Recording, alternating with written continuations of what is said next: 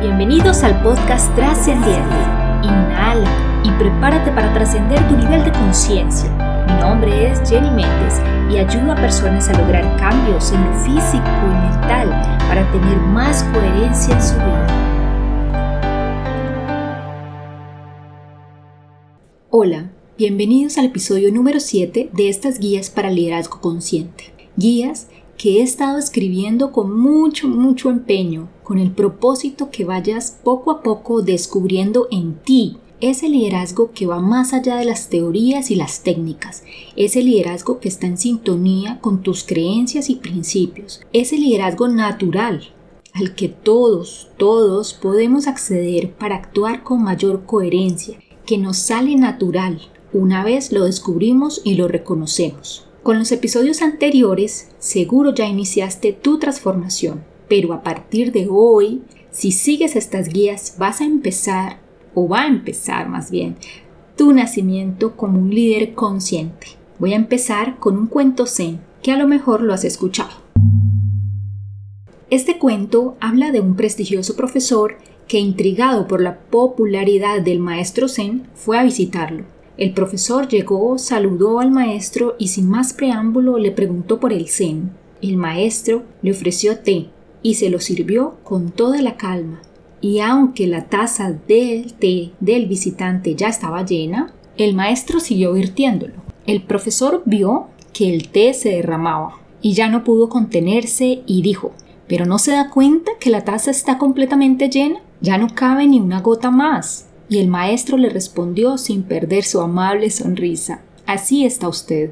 Así está su mente, llena de opiniones. ¿Cómo podría mostrarle lo que es el camino del Zen si primero no vacía su taza? Muchos de nosotros vivimos cargados de pensamientos, opiniones, juicios y en temas de liderazgo de teorías técnicas y prácticas. De principiantes obtenemos nuevas teorías, técnicas, hasta que nuestra mente se atosiga de opciones.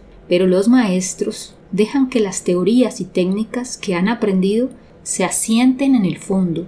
Pasan todas las teorías por el filtro del silencio, por la sabiduría de su propia experiencia. No desacreditan nada, pero sus decisiones, más que el resultado de un método, son tomadas desde la claridad de su conciencia si tú estás lleno de tareas o lleno de pensamientos, quiere decir que ha llegado tu momento de volver a tu silencio interior. El silencio te conecta con la quietud. En la quietud experimentamos nuestro centro. La quietud otorga un profundo orden. Y cuando hay orden, señores, hay poco que hacer. Lo hemos visto, cuando está en nuestras casas todo en orden, todos estamos con menos tareas. Si te estás dejando tosigar por pensamientos y tareas, quiere decir que te estás enredando en el proceso. Todos necesitamos avanzar a niveles más altos de libertad. Es nuestra naturaleza, es la naturaleza humana expandirnos, o sea, avanzar a niveles más altos de libertad. La paradoja está en que la libertad viene de la obediencia al orden natural. Como te decía antes, estos episodios son guías, orientaciones. Ayudo a encender la lámpara que ilumina tu camino y tú decides si recorrerlo o no. Antes de empezar a recorrerlo, hay que desatosigar nuestra mente. Tu mente, tú que me estás escuchando, porque de lo contrario estarás recorriéndolo en círculos y no verás por dónde avanzar.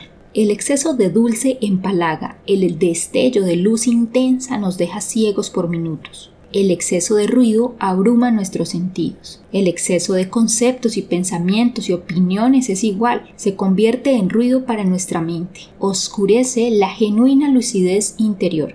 Y la pregunta sería ahora, bueno, ¿y cómo desatosigamos nuestra mente? Otórgale tiempo a la reflexión silenciosa, medita, Vuelve hacia tu interior y digiere primero lo que ha ocurrido, las imágenes, las emociones, la información. Recordemos que uno de los principios de la alimentación consciente nos sugiere para un correcto funcionamiento de todo nuestro sistema digestivo volver a ingerir alimento solo cuando ya se ha digerido el anterior. Así nos corresponde con la información para no indigestarnos, para que no se nos represe, para que no cause malestar. Primero hay que digerir lo que ya hemos recibido. Tenemos que digerir nuestras emociones, opiniones, imágenes, interpretaciones, para que podamos recibir algo nuevo, sin abrumarnos, sin atosigarnos, sin indigestarnos. Vacía tu taza, digiere primero, integra a tu sistema de pensamiento lo que haya filtrado tu silencio y nivel de conciencia. La reflexión en el silencio es un recurso poderoso que tú tienes. Accede a él. El líder consciente está contento con lo que tiene, puede vivir con sencillez y gozar tanto de la prosperidad como del tiempo libre, y esto es muy importante, el tiempo libre, el tiempo para la quietud, para el silencio. Que el proceso del equipo no te arrastre, Apártate del caos y de los conflictos y siéntete presente en todas las situaciones. No te dejes arrastrar por los dramas, por las sensaciones y los entusiasmos. Toda esta confusión es enseguecedora. Cuando digo apartarte de los conflictos no significa que no los puedas ver, no significa que los evadas o que actúes como si nada pasara. No, apartarte de los conflictos es mi invitación a mirarlos desde afuera, desde el silencio, a no dejarte enredar en sus redes, porque solo te desgastará, desgastará tu energía. El líder que vuelve a su silencio una y otra vez tiene un profundo conocimiento de lo que ocurre y cómo ocurre, pero no se deja arrastrar por la superficie, los dramas y los entusiasmos. El líder que vuelve a su silencio actúa consecuentemente.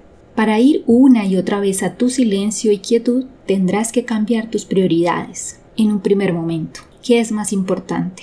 ¿Adquirir logros esbozados en planes de acción o más conciencia, fluidez y asertividad? Esa será una pregunta que te tendrás que hacer. Cuando empieces a ir al silencio de forma regular, aumentará tu confianza en tu camino, en tu proceso, en tu propósito y tus decisiones. Ya no serán motivo de preocupación, ni tampoco las acciones, porque fluirán de forma espontánea y sin esfuerzo. En las primeras etapas de tu quietud, Parecerá como si tú como líder estuvieras sentado sin tener la menor idea de qué hacer, pero precisamente esta ausencia de intervenciones innecesarias permitirá que el grupo crezca y sea fructífero. La quietud del líder vence la agitación del grupo. Aprende a volver a ti mismo, a tu quietud, a tu silencio. Hazlo primero tú y luego enséñale a tu equipo cómo hacerlo. Cuando los miembros de un equipo tienen tiempo para reflexionar, pueden ver con mayor claridad lo esencial de sí mismos y de los demás. Gracias por ser y estar aquí. Nos vemos la próxima semana. Recuerda que somos seres trascendentes.